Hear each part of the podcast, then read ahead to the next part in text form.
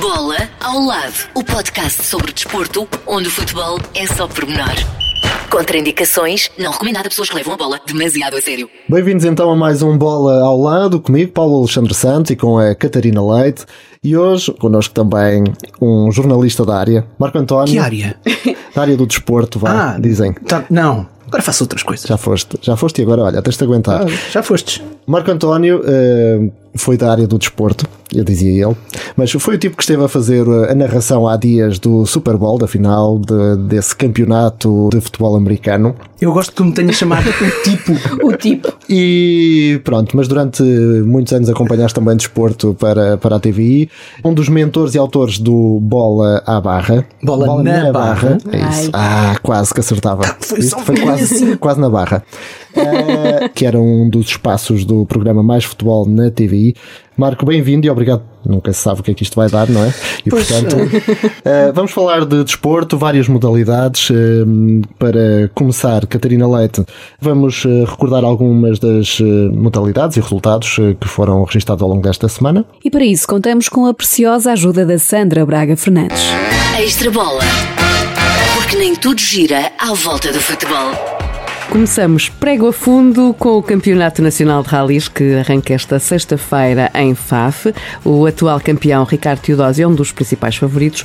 A prova minhota terá a participação também do campeão mundial de rallys, o Estónio Ott Tanak. Depois de Faf seguem-se mais nove provas no Nacional de Rallys que termina em novembro no Algarve. Seguimos agora a viagem para o futebol feminino. A Algarve Cup está prestes a regressar. A competição realiza-se entre 4 e 11 de março e vai contar com algumas das melhores seleções do mundo. Portugal vai defrontar a Itália na ronda inaugural no estádio do Algarve. Quanto ao campeonato nacional, houve derby lisboeta entre Sporting e Benfica. Venceu a equipa leonina por 3-2, uma vitória que coloca o Sporting no primeiro lugar do campeonato ao lado do Benfica. Rumamos agora até à Arábia Saudita, que vai lançar um campeonato de futebol feminino. O objetivo é reforçar a participação das mulheres no desporto, sem dúvida uma grande mudança para as mulheres sauditas, que só foram autorizadas a entrar num estádio de futebol em janeiro de 2018.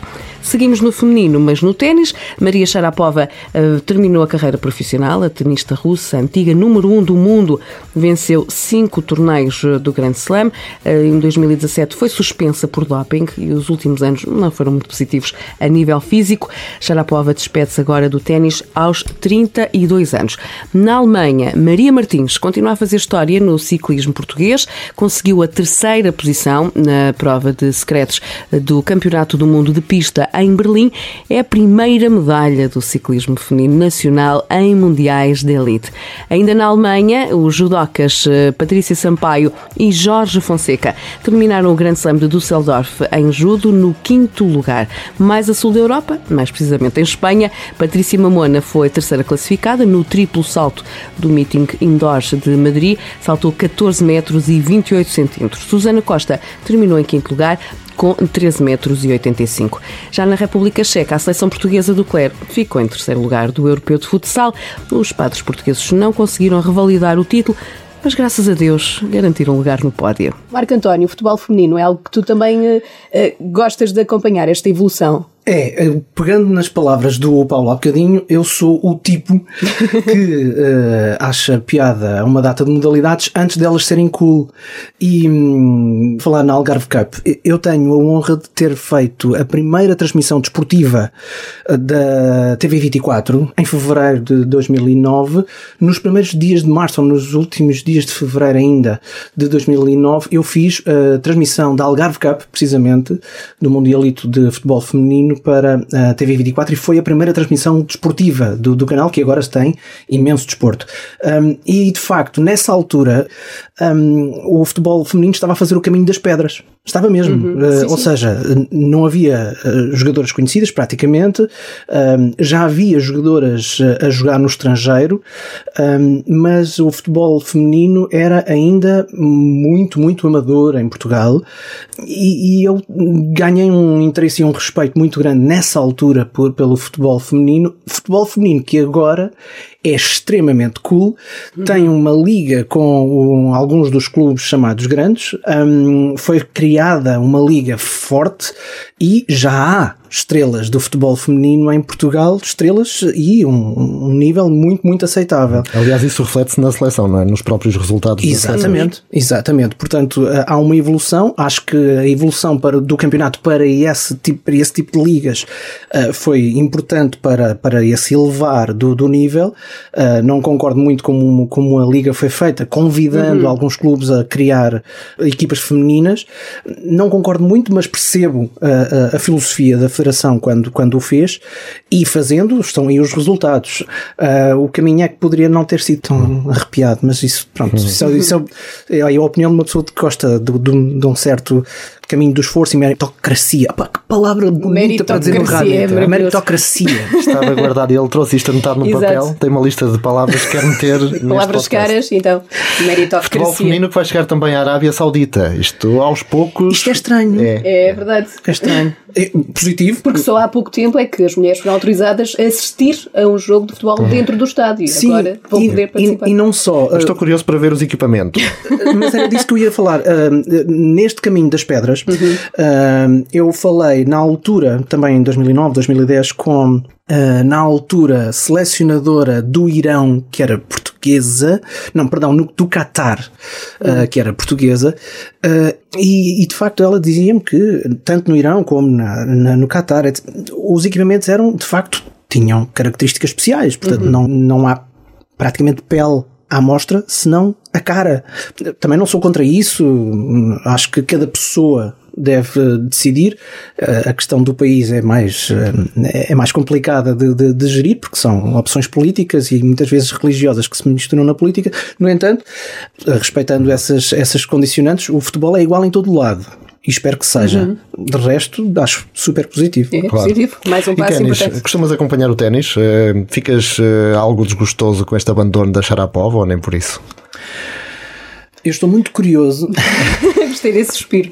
Sim. Há muito suspiro, muito suspiro meu Uh, durante a carreira da Sharapova.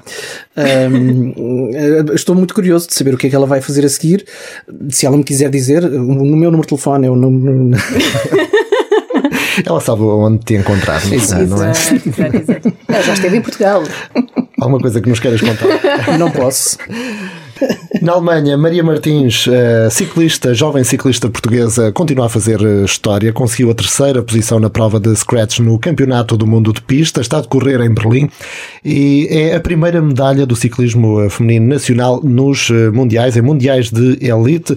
E esta hum, prova fica então marcada por esse terceiro lugar. A Maria ainda vai competir em mais duas provas nestes mundiais, mas para já conta-nos que ficou muito feliz com esta medalha. Maria, antes de mais, parabéns por este brilhante resultado e foi por uma unha negra que não ficou ali com a medalha de prata, não é? Uh, sim, uh, muito obrigada desde já.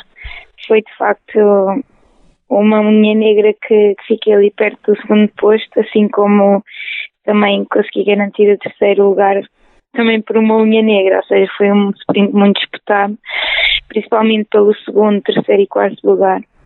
Eu felizmente consegui ficar no, no terceiro lugar e estou muito contente, obviamente, que é a minha primeira medalha. Aliás, foi a minha primeira corrida no Scratch no Mundial de Elite e, e entrar desta forma é, é de facto é real, é, é incrível. Estou, estou completamente sem palavras, ainda hoje não acredito que aconteceu, não é?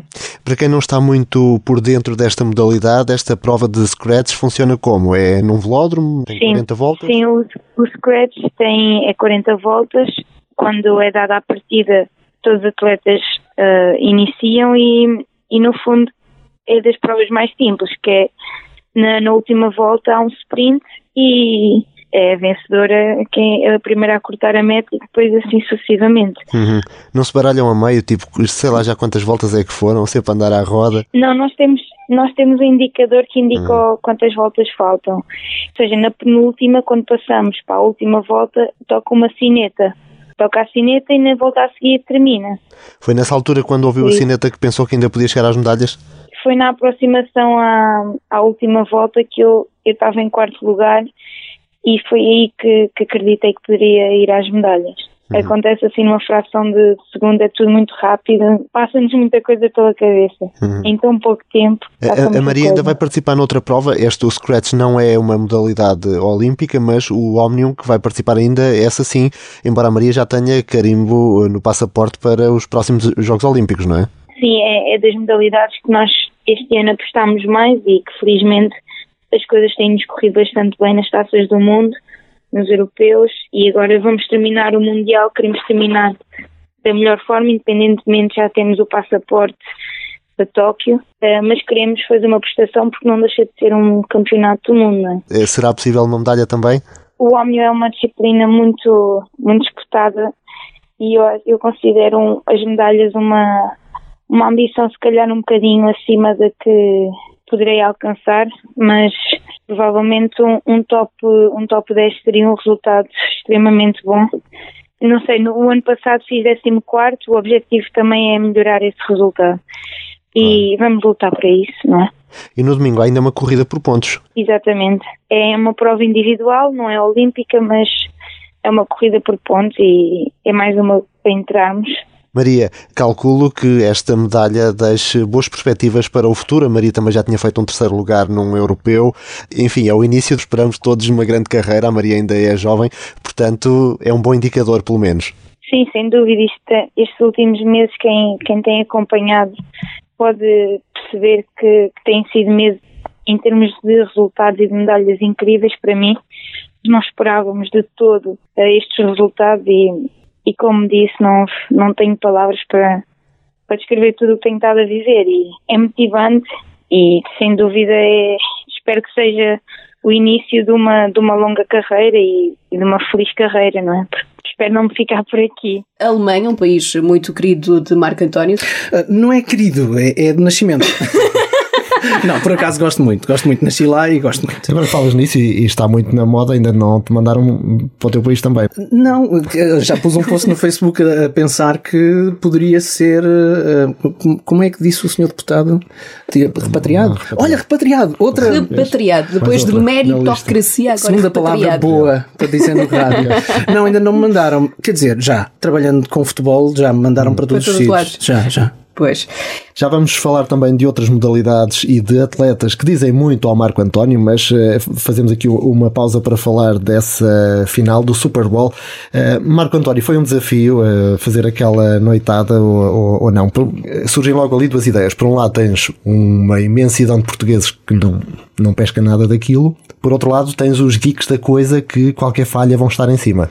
Geek da coisa que eu sou. Uhum. Antes de mais, uh, eu sigo a NFL já há muitos anos, há mais de uma década que sigo a NFL e hum, percebo as regras, percebo algumas regras, percebo o, o, o, espetáculo que está ali envolvido, percebo minimamente do, do, do daquele espetáculo desportivo. Uhum. Agora, aqueles movimentos do intervalo também.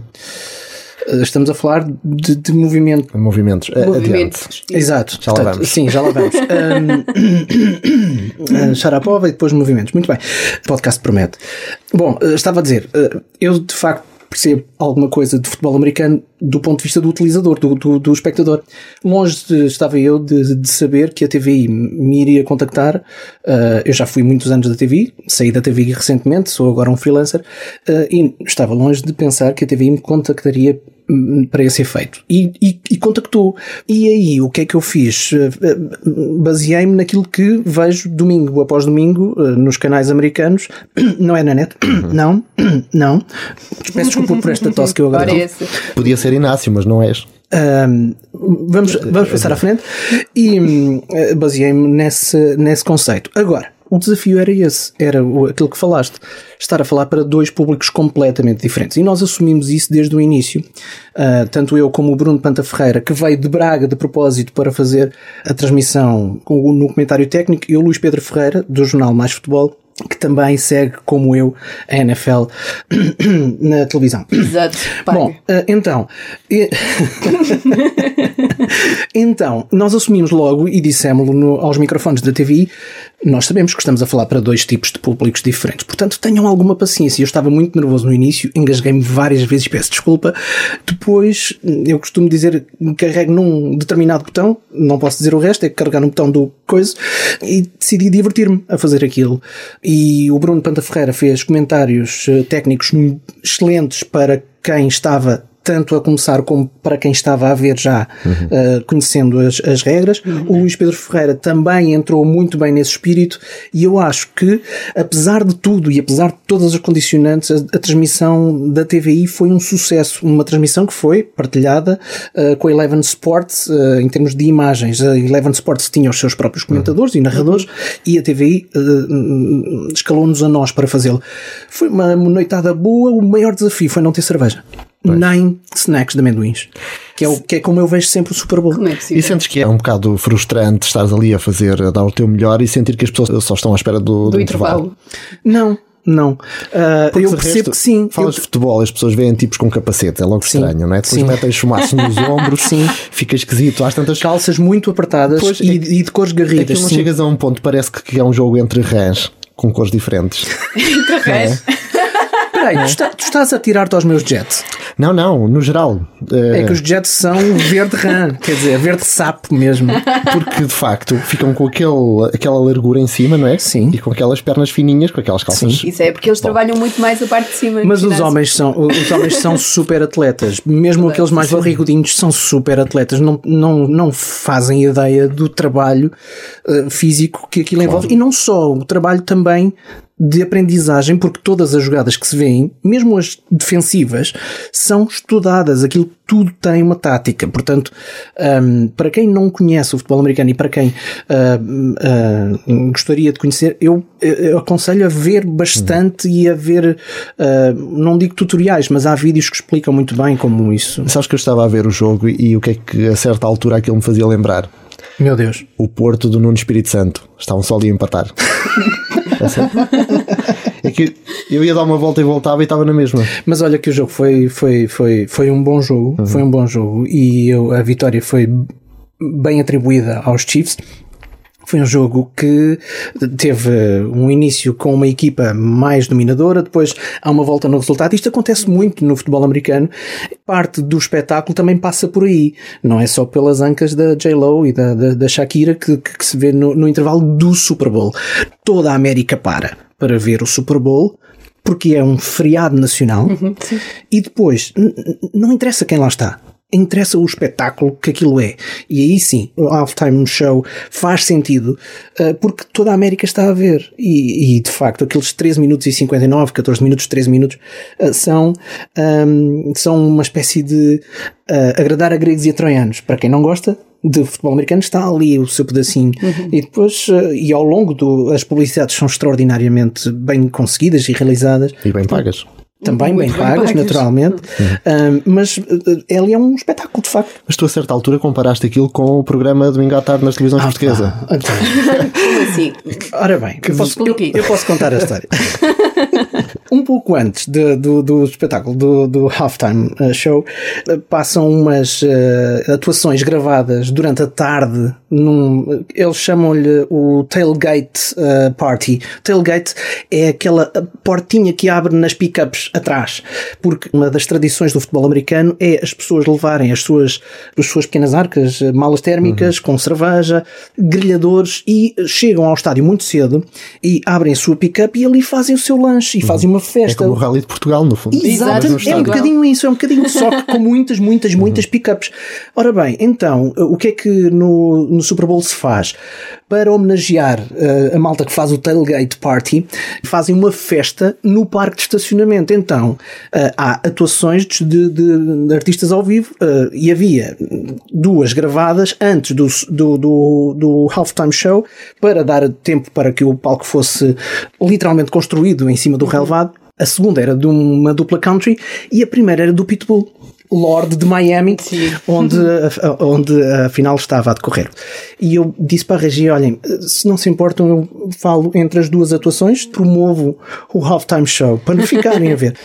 O que é que saiu? Saiu que olhando para aquele cenário que vinha do Pitbull, o Pintas, com sete mulheres dançando loucamente, saiu-me isto que foi convenhamos, não tem o glamour de um Somos Portugal, mas aqui está Pitbull, em grande nível, também a atuar no Super Bowl. Parece que fez um certo sururu no Twitter, não foi? Não, sucesso, podemos É, dizer. um sucesso. Mas falavas de pela amostra. Aliás, a CNN revelou esta semana que mais de 1.300 espectadores eh, apresentaram queixas formais eh, à Comissão Federal de Comunicações dos Estados Unidos por causa do espetáculo da Shakira e da Jennifer Lopez no intervalo do Super Bowl. Lá está por demasiada pela amostra. Dizem alguns dos senhores que os filhos foram expostos a um espetáculo pornográfico com momentos extremamente explícitos. Eh, Tu que estiveste ali a assistir eh, minuto a minuto, qual é o teu verdito? Vi até com bastante atenção à espera de, de, de, de saber se de facto se justificava chamar o VAR. Podia-se ter aplicado para fazer várias repetições. Pelo menos para ver com mais. Mas isto para ver, para ver se de facto havia razão para queixas, sim, Catarina, sim, por amor de Deus. claro que sim. Pronto. Talvez o VAR pude- pudesse ter sido chamado. Uhum. Pelo menos a re- rever as imagens, não é? Para- Sim, Sim, várias vezes. várias vezes e de vários dúvidas. ângulos diferentes, não só aquela sim, câmara sim. que nos deram. Muito bem. Vamos até à Polónia, Catarina. É, vamos até à Polónia porque Portugal conquist- conquistou mais de uma dezena de medalhas nos mundiais de atletismo eh, adaptado em pista coberta. Lenin Cunha, Ana Filipe, Afonso Rol e Sandro Bessa sagraram-se mesmo campeões eh, mundiais. Eh, e nós aqui destacamos Lenin Cunha, ele que no primeiro dia ganhou duas medalhas de ouro e, nós tivemos a conversa com ele, ele que se mostrou no primeiro dia desta competição, que se mostrou muito, eh, muito feliz depois de três anos algo complicados com algumas lesões. Lenino Cunha, estamos a falar de mais eh, duas eh, conquistas eh, nos Mundiais de Atletismo Adaptado de pista coberta. Eh, Um dia em grande para, para Lenino. Sim, sem dúvida, sem dúvida. Estou muito, muito feliz mesmo porque estas duas medalhas de ouro, duplo campeão do mundo, não é? Ah, e que ainda por cima eu já não ganhava uma medalha de ouro desde 2017 nos campeonatos internacionais. Ah, e, portanto, ah, três anos depois, e depois de, de uma operação ao joelho, da recuperação e de altos e baixos, ah, finalmente consegui, em, num dia, ganhar duas medalhas de ouro. Portanto, eu não podia estar mais feliz. E com 37 anos, não é? E, e eu faço este ano 30 anos de carreira, o que é que eu posso pedir mais, não é? Então, estou mesmo muito feliz, estou de coração cheio. Portanto, estamos aqui a falar no total, desde que iniciou a carreira, já mais de 200 eh, medalhas. Como é que se consegue Com manter estas esta... duas, com estas duas são 207 medalhas internacionais. E qual é o Portanto, segredo para é- tantas é- conquistas? O segredo, eu acho que neste momento é, é a persistência e acho que a persistência está, dá frutos. Como eu disse, tenho 37 anos, já não sou nenhum jovem e, trabalho muito, treino muito, tenho muito foco, muita dedicação e acho que, que é isso que se faz eh, com que as marcas e as medalhas apareçam, sem dúvida. Principalmente nós estarmos, se num momento muito mau da, nossa vida pessoal ou da nossa vida ah, profissional, neste caso que é o, o, meu, o desporto, que é, é a minha vida profissional, há que levantar, levantar os ânimos e, ah, e seguir em frente, ah, não pensar ah, nas coisas más e sim nas coisas boas e trabalhando ah, tudo se consegue. E é isso que eu deixo também uma mensagem aos, aos, aos jovens também. Uma mensagem importante. E olhando para o futuro, eh, quais são os próximos objetivos, tendo em conta que também estamos no ano de Jogos Paralímpicos? Daqui a três semanas, por incrível que pareça, tenho o Campeonato da Europa de Veteranos, porque eu já sou veterano, não é? A partir dos 35, que se vai realizar em Portugal, em, em Braga, e onde eu vou estar presente e vou fazer uh, uh, essa competição. E depois, sim, que sem dúvida nenhuma, uh, o foco principal é os Jogos Paralímpicos em Tóquio 2020. Ainda eu tenho, tenho, tenho o mínimo B, e para conseguir ir tenho que fazer o mínimo A e depois também depende de, das cotas que o Comitê Internacional vai atribuir a, a, a Portugal. E, e, esse será o, o, o, foco. O próximo objetivo é esse. Sem dúvida. Este é um super atleta, ele tem mais de 200 medalhas internacionais uh, e tu, Marco António, também tens uma relação especial com ele. É, mais uma vez, eu sou o tipo não vou deixar isto ir assim. Eu sou o tipo que gosta dos, dos desportos antes deles serem cool. Em 2012 eu escrevi um livro que hum, está disponível online, não, não é gratuito, portanto podem, podem lê-lo e consultá-lo uh, em marcoantonio.pt. Está lá o link para uhum. fazer o download do PDF com uh, testemunhos de atletas uh, paralímpicos que iam para as Olimpíadas de Londres, para as Paralimpíadas de Londres. E um deles é o Lenny, que eu conheço por Lenny porque ele próprio não gosta do Sim. nome Lenin. Muita gente não gosta. Eu acho que é precisamente pela mesma razão. Lenin.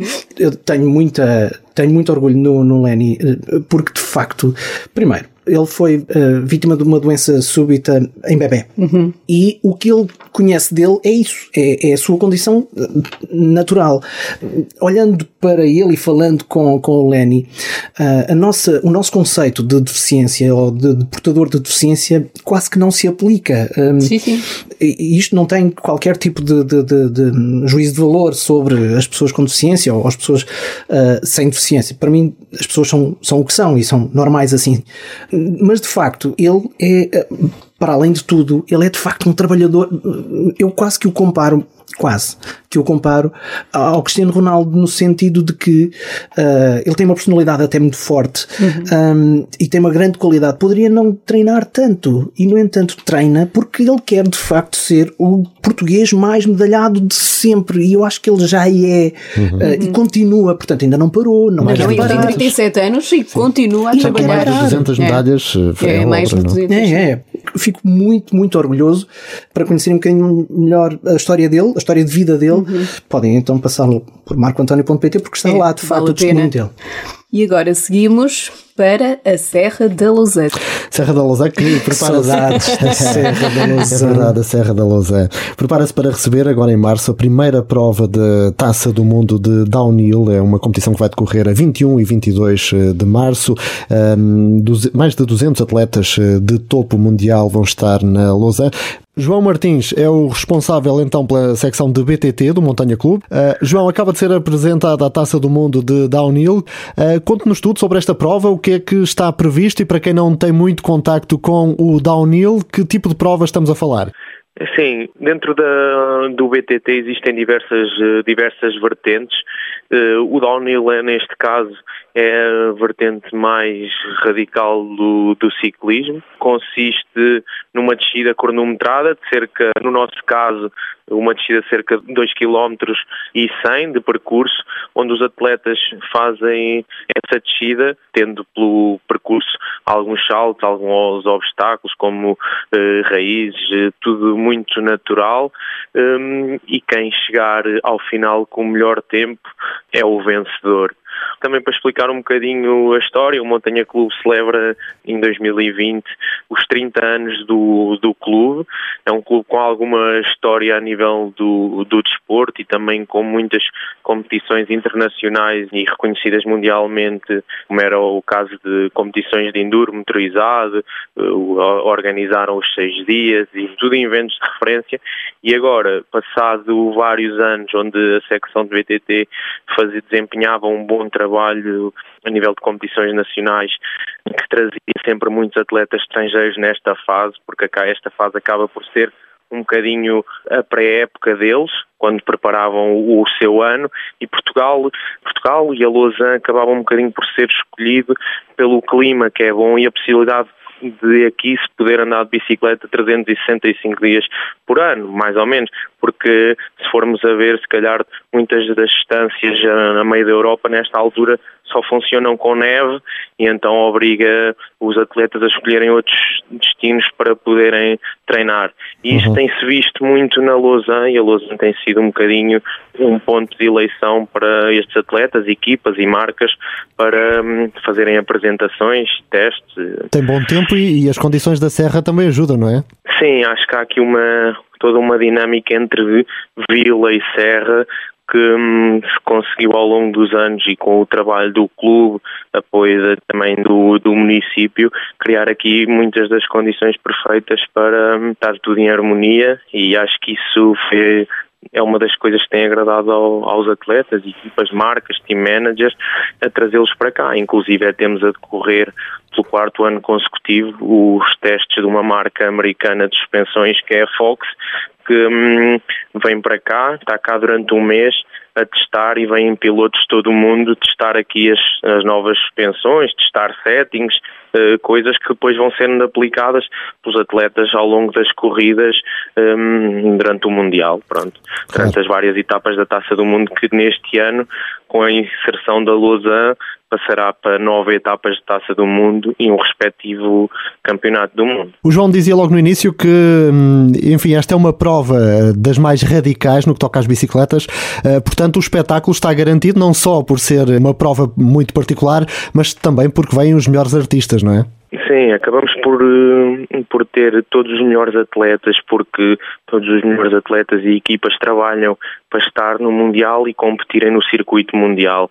E então, entre aspas, irão estar todos cá para competir, porque, porque é o campeonato deles e os melhores, tudo o que é atletas, marcas e suas estruturas, estarão aqui na Lausanne.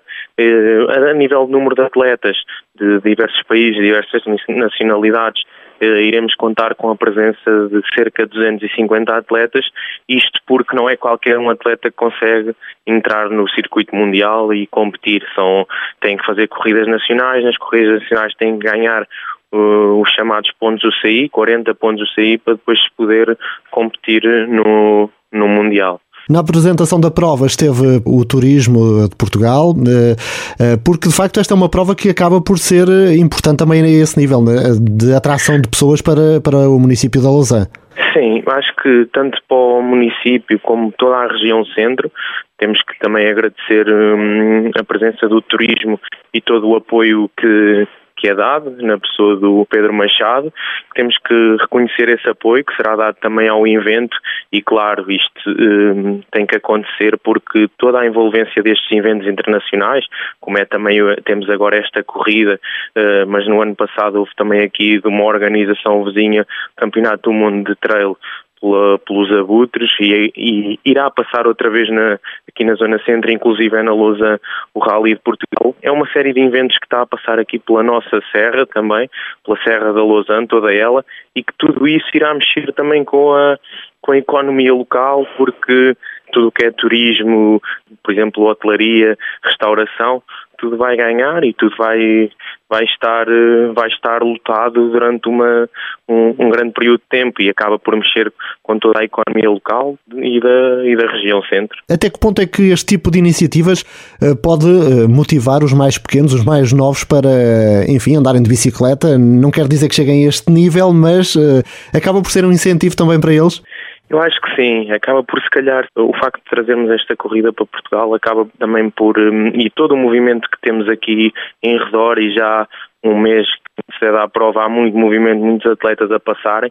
Os grandes nomes eh, traz com que venham cá mais gente à Lausanne eh, para os ver e, e, queiram ser como eles, vejam o exemplo, etc. E acho que isso traz muitos, muitas crianças a quererem ver e, a, e desperta o próprio interesse de virem a fazer no futuro algo semelhante a esses grandes atletas. João Martins, muito obrigado pela sua participação, por ter estado connosco aqui no, no podcast e um grande abraço também para o Montanha Clube por mais um aniversário, por esta marca e pelo trabalho que tem desenvolvido. Um abraço e até à próxima. Muito obrigado. João Martins, então aqui a uh, deixar as linhas gerais desta Taça do Mundo de Downhill que vai passar pela Lausanne no próximo mês de março. No que toca a uma das ameaças do momento, que é o novo coronavírus, uh, está a espalhar-se por todo o mundo, já podemos dizê-lo, e também a ter consequências no desporto, Catarina. É verdade, e por isso a Federação Portuguesa de Esgrima cancelou a participação uh, oficial nos europeus de júniores na Croácia.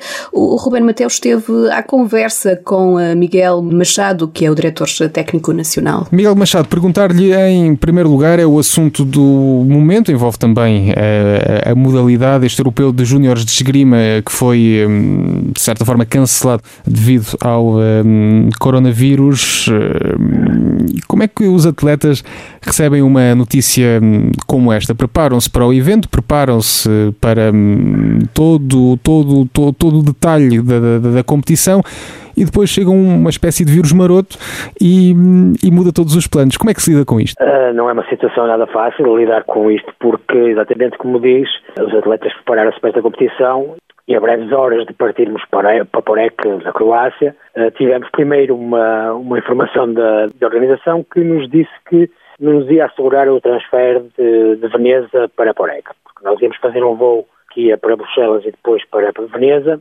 e a organização cancelou a, a, os transferes que ia fazer de Veneza. E então foi uma, uma, uma tomada de decisão bastante difícil, mas nestas situações a gente tem que salvaguardar as pessoas, os atletas, não é?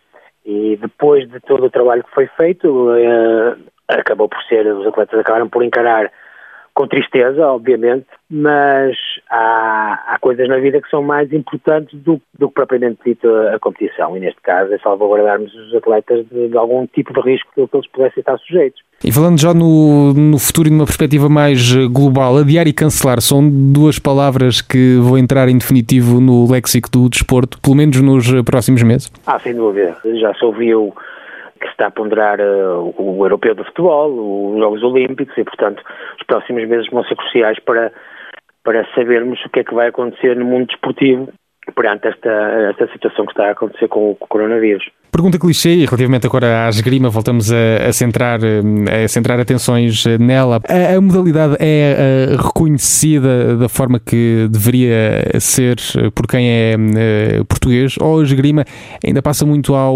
hum, lado daquilo que é o cotidiano do cidadão comum? A esgrima tem uma, é um desporto que tem uma dualidade extraordinária, porque quase todas as pessoas, ou todos os miúdos, desta forma, tiveram sempre uma espada em casa e brincaram com espadas, sendo que a seguir não enverdaram pela, pela modalidade. Obviamente que a esgrima não tem o, a projeção que, que, gostaríamos que tivesse e que no, no, nosso país eh, muitos desportos não têm, mas eh, apesar, de, apesar disso, não ter essa projeção, acaba, acabamos por ter, ter tido resultados de, de, de excelente, excelente performance. Neste Campeonato da Europa, onde estávamos a participar com a delegação de cadetes, isto é, até aos 16 anos, tivemos uma atleta que é Maria Alvim, do Colégio Santo Tomás, eh, conseguiu eh, averbar o sexto lugar numa competição tão forte. Conseguiu agora o sexto lugar, é uma atleta que já ganhou uma, uma competição do circuito europeu do escalão dela, e portanto nós temos tido alguns excelentes resultados que nos dão que nos dão esperanças para o futuro. Que perfil é que nós estamos a falar um, relativamente aos nossos um, atletas? Fora da esgrima, como é que eles são? Curiosamente, os esgrimistas normalmente são, uh, são pessoas que são bons alunos, muitas vezes têm a ver com o poder de concentração que têm. A esgrima apela muito à concentração, o que ajuda na, na, parte, na parte académica, e ao mesmo tempo a parte académica em que os, os alunos conseguem estar focados, também ajuda-os a ter outro discernimento quando estão, em, eh, quando estão na, em competição. Portanto, o perfil do uh, atleta, aluno, na esgrima, é um perfil de pessoas muito concentradas, muito focadas no, no, no, trabalho. Tem de esgrimir muitos argumentos para que hum, alguém passe realmente a gostar e a acompanhar a esgrima? na verdade, eh, quer dizer, não, na verdade não tem. As pessoas têm uma, uma noção e quando veem a esgrima gostam muito. O grande problema realmente, o que, onde eu tenho que esgrimir muito, é na, na, na explicação de como é que são atribuídos os pontos. E, e, de facto a esgrima tem este handicap que é tem uma, uma, regulamentação muito muito pesada e quando nós eh, vemos a esgrima na televisão ou, no, ou num espaço onde se está a praticar a, a modalidade as pessoas visualmente gostam muito mas uma das coisas que nos dizem sempre é é muito bonito, gosto muito desta, desta atividade esportiva, mas não entendo quase nada.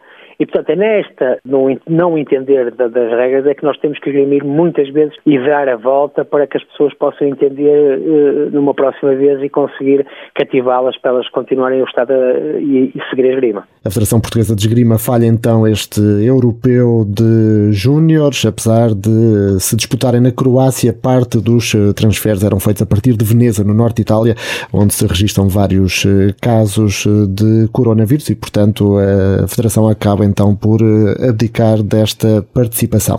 Vamos também espreitar o que andam a fazer os portugueses lá por fora. GPS, os portugueses em destaque pelo mundo. Na Grécia, houve duelo de treinadores portugueses. O líder Olympiacos de Pedro Martins venceu uh, o PAOK de Abel Ferreira por um zero. O Olympiacos reforça assim uh, a liderança do campeonato grego de futebol. Temos aqui os treinadores portugueses a liderar o campeonato grego. Não se fala muito, mas a verdade é que isso acontece. Uh, e seguimos agora a viagem para o Brasil porque Jorge Jesus conquistou o quinto título ao serviço do Flamengo. Desta vez conquistou a Supertaça Sul-Americana, mais um troféu a juntar à Libertadores Libertadores, há o Brasileirão, há a Super Taça do Brasil e há a Taça Guanabara. O, o Flamengo já abriu uma nova ala do museu ou não? Espero bem. Chamada que... JJ. JJ. É, é, que vai precisar, yeah. acho eu, por este caminho vai precisar de uma ala nova do Museu do Flamengo. E, um, e uma estátua também a Jorge Jesus lá à porta do estádio. Haverá ouro suficiente para aquele. Ah, não, prata, para depois para a parte do cabelo. mas uh, já outros treinadores, Inácio não se deu bem por lá e Jesualdo também está com a vida complicada, peço não é? Desculpa, peço desculpa pela minha reação intempestiva. não se estava nada a ver, é que não, não se estava nada a ver. Não. Quem eh, continua a brilhar é Bruno Fernandes. Eh, até já marcou pelo Manchester United, foi de penalti, mas eh, está aí o primeiro gol do português que segue em boa forma na Premier League, não era? Mais ou menos esperado ou surpreende de alguma forma este, este sucesso logo na estreia? Eu tenho uma, eu tenho uma, uma admiração especial pelo Bruno Fernandes, por, não há aqui clubite nenhuma. Não há mesmo. O que eu gosto no Bruno Fernandes é isto. E gosto em todos os jogadores que, que, que mostram isso em campo o Bruno Fernandes tem felicidade a jogar a bola e nota-se, ele joga sorrindo, vê-se, dá para perceber que ele gosta uh, de jogar futebol e dava pena, e peço desculpa, e, uhum. e, eu acho que vocês já tiveram aqui o meu amigo Bruno Ferreira, sim, sim. que também é uh, um grande fã do Bruno Fernandes, que dava pena ver o, o, o Bruno a jogar num Sporting em sofrimento, o Sporting em sofrimento e o Bruno por arrasto infeliz a jogar a bola. Uhum. E, eu, e ele próprio eu, merecia mais que o futebol português, não falamos só do Sporting, é do o campeonato português. Com isto, merecia... com isto não vai uma crítica ao Sporting Clube, sim, nem sim, ao sim. Sporting uhum. equipa, é, é, factualmente era uma equipa em, em sofrimento e, e ainda é um pouquinho. Agora, de facto, depois o que se via eh, eh, era um Bruno Fernandes também infeliz a jogar à bola. Uh, e eu, de facto, vejo na, na, na, no Bruno Fernandes um, quase que um miúdo a jogar a bola na rua. Uhum. Não é? Sim, o próprio Sporting, a equipa acaba por se libertar porque havia a equipa estava num momento difícil, né? E olhavam para o Bruno quase como o Salvador que tinha que resolver tudo. O carregador fazia todas as é. posições. De, é. de um momento é para o outro a equipa tem que. É aquela ideia do agora somos nós, não é? Que temos que tomar aqui as rédeas. Uhum. Eu e... acho que é sempre mau haver um carregador de piano uhum. numa, sim, sim. numa equipa. Acho positivo, acho que qualquer treinador, em última instância, gosta de ter, mas acho sempre mau que uma equipa precise de um carregador de piano. Sim, porque depois a equipa não funciona como claro. equipa. Por falar em craques, Ronaldo, já nem adianta quase falar de Ronaldo, não é? Sim, sim apesar ele na Liga dos Campeões foi o primeiro jogo este ano que não marcou. Falem-me uhum. dessa pessoa que eu não conheço. Eu não faço ideia quem Exatamente. é Cristiano Ronaldo, já mas é a verdade é que ele, marca, durante é? 11 jornadas consecutivas no Campeonato Italiano, marcou sempre, uh, portanto, não já sei, cumpriu não sei o jogo dizer mais. da carreira como sénior, são marcas que vão ficar uh, para ser batidas por muitos anos. E se lhe derem um, um piano para ele carregar, ele carrega. O homem carrega, não, toca, faz tudo. E mais, e quebra, e quebra recordes. Ainda faz flexões com ele às costas. para estar em forma. Lembro-me lembro aquela imagem do super-homem a levantar o sofá, Exatamente. Exato.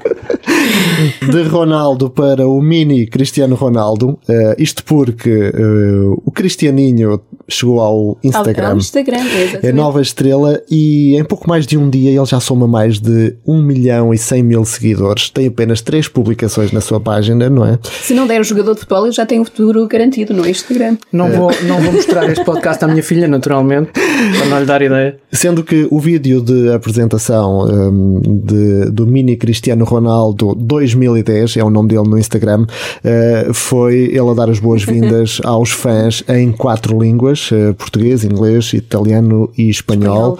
Portanto, o miúdo aqui... É um craque, ele é um craque. Faz-se, não é? Quanto é que recebe a pessoa que está uh, a, gerir as, a gerir as redes sociais do miúdo? É o ano passado eu tinha lido que o Ronaldo faturou mais no Instagram quase do que uhum. na Juventus. Portanto, uhum. isso diz muito também né, da, daquilo do, do que é este negócio. Vamos falar de Fair Play. Momento Fair Play. O espaço mais fofinho deste podcast. Uh, aconteceu num jogo de infantis do futebol do Nove entre o grupo desportivo de Trancoso, uma terra Olha, que diz muito, terra. muito, muito, muito a Paulo Alexandre Santos, é Fria, verdade. mas uma bela terra. Então, este momento fair play aconteceu entre o Grupo Desportivo Trancoso e a Fundação Laura dos Santos. O árbitro mostrou cartão branco de fair play aos adeptos das duas equipas. Hugo Geraldes, o árbitro da partida, destacou o exemplo de desportivismo dos dois lados. Refere que sempre apoiaram os jogadores de forma cívica. Eh, os pais diziam aos filhos para pedir desculpa quando os filhos faziam falta, para aceitar as decisões do árbitro sem discutir. Isto realmente é um caso raro em muitos jogos da formação para muitos pais. Eu, eu, eu, sou muito a favor do, do cartão branco, antes de mais. Um, sou muito a favor de, do civismo em todo o tipo de esporto e, por força da, da, da força do futebol, uh, sou muito a favor de, do civismo no futebol. Abomino abomino o paizinho que quer que o seu filho seja o Cristiano Ronaldo, abomino tudo que eu já presenciei também uh, em jogos de formação.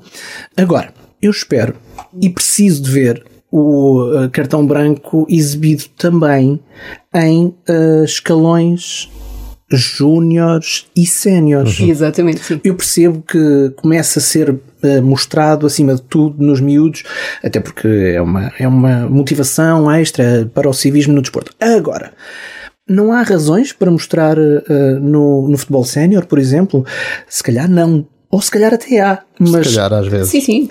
Não me lembro de dois jogos seguidos em que uh, haja um motivo para mostrar um cartão que não seja amarelo ou vermelho. Nota também para a campanha lançada pela Federação Portuguesa de Futebol, Racismo Fora de Jogo, é o nome desta campanha que já é visível em todas as competições organizadas pela Federação, uma campanha que apela aos valores da ética e do fair play, procura combater a violência e intolerância no futebol. Mas há mais. Há mais e veio do eurodeputado PSD Álvaro Amaro que fez um apelo através de carta à Comissão Europeia para que seja elaborado um plano de ação contra o racismo no desporto. O social-democrata pede que sejam eh, tomadas medidas urgentes eh, contra a persistência e recorrência de atos de discriminação racial no desporto.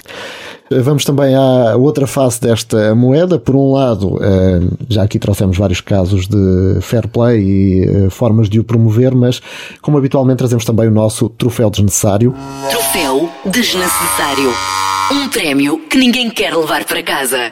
E esta semana destacamos o caso de Tony Martinez, o avançado do Famalicão, que denunciou eh, ter sido alvo de ameaças após falhar um penalti no último segundo de jogo, eh, um, golo que daria um empate no jogo frente ao Passos de Ferreira. Depois desse falhanço, o jogador revelou mais tarde nas redes sociais que foi alvo de ameaças por causa das apostas eh, desportivas nos jogos. Portanto, aqui as pessoas muitas vezes a perder a cabeça por questões que nada têm a ver com o jogo, não é? Lá está, que devia estar fora de jogo.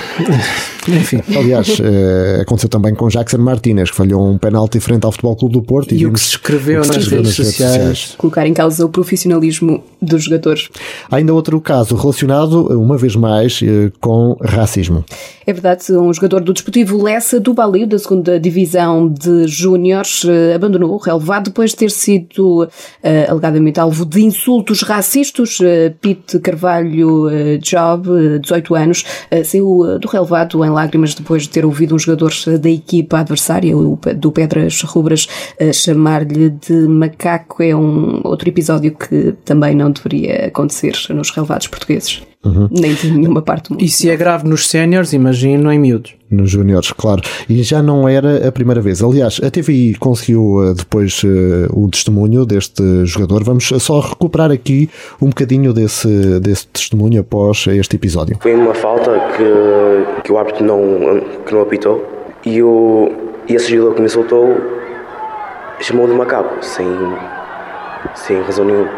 E isso faz-me desistir disto tudo. É aquilo que, que dizias, não é? De, das marcas que deixam episódios como estes. Porquê? Não é? Uhum. Porquê? Mas uh, mais grave que isto, e dizia há pouco, é que é um caso que não era novo no que toca a este jogador, que já tinha sofrido um episódio semelhante num jogo anterior. Uh, nesse caso, ainda mais grave vindo de adultos e da bancada. A TV teve acesso a um vídeo que comprovava isso mesmo e o som, uh, enfim, fala por si. Ele não é nenhum macaco. Oh, mas parece, está se está a fazer só os jogadores. Eras tu que ias lá. Olha, estava sexy, isso era teu filho. Chamavas macaco, mas era o caralho teu filho. Sabe? Macaco é o teu filho. Portanto, quando pais vão a um estádio de futebol fazer estas figuras, eh, está tudo dito, não é? Há muito trabalho a fazer. Sim, mas hum, desde, desde o dá-lhe uma porrada, safe, ou uh, faz mais uma ao meu filho, eu vou aí, pá, não. A minha está na natação. Pelo menos Mete vai- água à vontade, Sim. meu pai. E pelo menos a água tapa nos ouvidos, não, mesmo que esteja o pai lá sim. fora, ah, tens que ser uma campeã. não É pá, não, não. Ela que faça o que ela quiser, Quiser, ao ritmo que ela quiser, que seja feliz. Uh, o pai não faz desporto. Peço desculpa. não, Só na, na faço ótica do, manutenção. só na ótica Estás do observador, impecável. não é? Estou impecável. Estou impecavelmente gordo. Muito em forma. Redondo também é uma forma. Sim, é uma forma, é uma forma. É uma boa forma. Mas o, o Marco não faz eh, muito desporto porque dedica-se também. Que ligação! olha, olha, olha eu a desculpar-te. Que ligação maravilhosa! Tão Muito como nós, ocupa muito o seu tempo também dedicado aos podcasts e vamos dizer isto com solenidade. Força. Foi o vencedor do prémio Podcast do Ano na área Sociedade. No Exato. primeiro, estou a dizer bem, no Muito primeiro bom. festival de, dedicado aos podcasts, o Pods. O podes. Podes, sim, Pods. sim. Tu podes tudo. Obrigado pela referência. André. Muito obrigado. Muito obrigado. Isto porquê? Porque tens um podcast Histórias de Portugal, de saudade e outras coisas. Uhum, que está por aí em todo lado, incluindo no público. o Sim, público. tem a parceria com o Jornal Público, que é que tem sido uma casa que tem acarinhado muito o, o, progra- o programa. Eu chamo-lhe um programa mais do que um podcast, independentemente de estar eh, nas plataformas de podcast ou no site historiasdeportugal.com ou eh, eh, numa rádio eventualmente. Há convites para isso, estou a analisar essa hipótese. Está com o teu empresário. sou eu, está com o meu patrão que sou eu também. Ahm, e, eh, sim, ahm, é, pr- primeiro é uma honra ter sido eh, nos primeiros prémios eh, dedicados aos podcasts em Portugal, o meu programa ser considerado um dos melhores e o melhor naquela categoria. Acima de tudo é uma honra. Depois é o reconhecimento de, um, de, um, de uma aposta que eu fiz eh, há algum tempo. Trata-se de honrar não só ter essa honra, mas de honrar as, eh, as histórias que as pessoas me contam, as histórias de vida que as pessoas me contam. E de facto isso é um grande privilégio. É ouvir as pessoas, estejam elas onde estiverem, e atenção, já agora faço um, bocadinho de, de, de gancho para os próximos episódios. Eh, eu muito recentemente falei com uma pessoa que no passado sofreu com o vírus H1N1 e que agora está muito perto do olho do furacão do coronavírus. Para além de me falar dessa condição eh, muito periclitante que é estar tão perto do vírus e possivelmente até ser hum, ah, infectado, hum, interessei-me por saber a história de vida dessa pessoa e o que é que ele levou para ali, para o outro lado do mundo e do que é que ele sente saudades da Serra da Lousã. Claro. Zé. É um espaço onde contas histórias não só de pessoas, mas de lugares, de, de objetos, de, de- de um pouco de tudo, mas que mostre que Portugal é Portugal. E há tantas pessoas. histórias ainda por Tantas, descobrir. tantas. É Não, as, melhores, as melhores histórias são aquelas que ainda não apareceram nem na Claro. televisão, nem nos jornais, nem no rádio, nem em lado nenhum. Essas é que dão gozo de descobrir. Uhum. Essas é que dão gozo de, de depois de poder contar aos outros. Ia deixar-te o desafio de acabarmos este episódio com um pouco de, de uma dessas histórias e, e ser eu a escolher, se calhar, aquela que contaste quando foste receber o prémio. Ora bem, Vamos eu não tenho. Eu não Daniel Oliveira. Sim, eu não tenho. o- Revisem, eu, eu não tenho o update mais recente da história. A história chama-se A Volta do Carteiro. A história não é minha, é de uma amiga minha da zona de Mação. A catequista dela contava-lhe a história de como é que conheceu o marido. Ora, eles não se conheciam e o, o marido estava como guarda prisional em Elvas, na prisão militar. E para passar o tempo e por uma necessidade de contacto com alguém, eh, decidiu escrever uma carta sem remetente certo, escreveu só uma carta a apresentar-se e na parte de fora disse para a moça mais simpática da Queixoperra, que era a aldeia, que não era sequer a aldeia dele, era a aldeia vizinha do Conselho de Mação, e o carteiro recebeu e decidiu. Ele deixou a carta numa casa em que havia duas moças, por sinal muito simpáticas. Uma delas leu a carta e disse à irmã: Olha, está aqui esta carta, queres responder? Não, então, eu já tenho namorado, para que é que eu quero? Responde tu. E estão casados há mais de 40 anos, essas pessoas. Pai, que lindo amor. portanto, há, há, um grande privilégio de poder contar histórias assim. Foi um grande privilégio uh, contar esta história a tempo de honrar a memória e a história daquelas duas pessoas. E é uma história de amor e que uhum. fica Sim, para a que fica na volta para do cartão. então no podcast Histórias de Portugal, de saudade e outras coisas, ou isso. então Histórias de Portugal. Pronto, era isso que eu ia dizer. uma história Olha, acredite se quiser. Eu, eu sinto sentimentos. Ai, faço acredito se quiser. Sim, não esque esqueceste essa parte, Verdade, oh, amor de descambar outra vez. era para acabar. É o contrário de tudo aquilo que acabou de dizer o Marco. Sim, uh, e é Palermice. Pronto. Para ver aos sábados na TVI, agora o Marco tem consulta, tem que desmobilizar. Vou mostrar mas... a peitaça à minha pneumologista. Ah. Bom, espero que a tua mulher não esteja a ouvir. Foi um Ela vai-te mandar fazer desporto. Foi um gosto. Quanto a nós, eh, voltamos para a semana com mais um Bola ao Lado. Muito desporto, modalidades neste podcast onde o futebol é só detalhe. É isso mesmo. Até para a semana. Bola ao Lado. O podcast sobre desporto onde o futebol é só pormenor.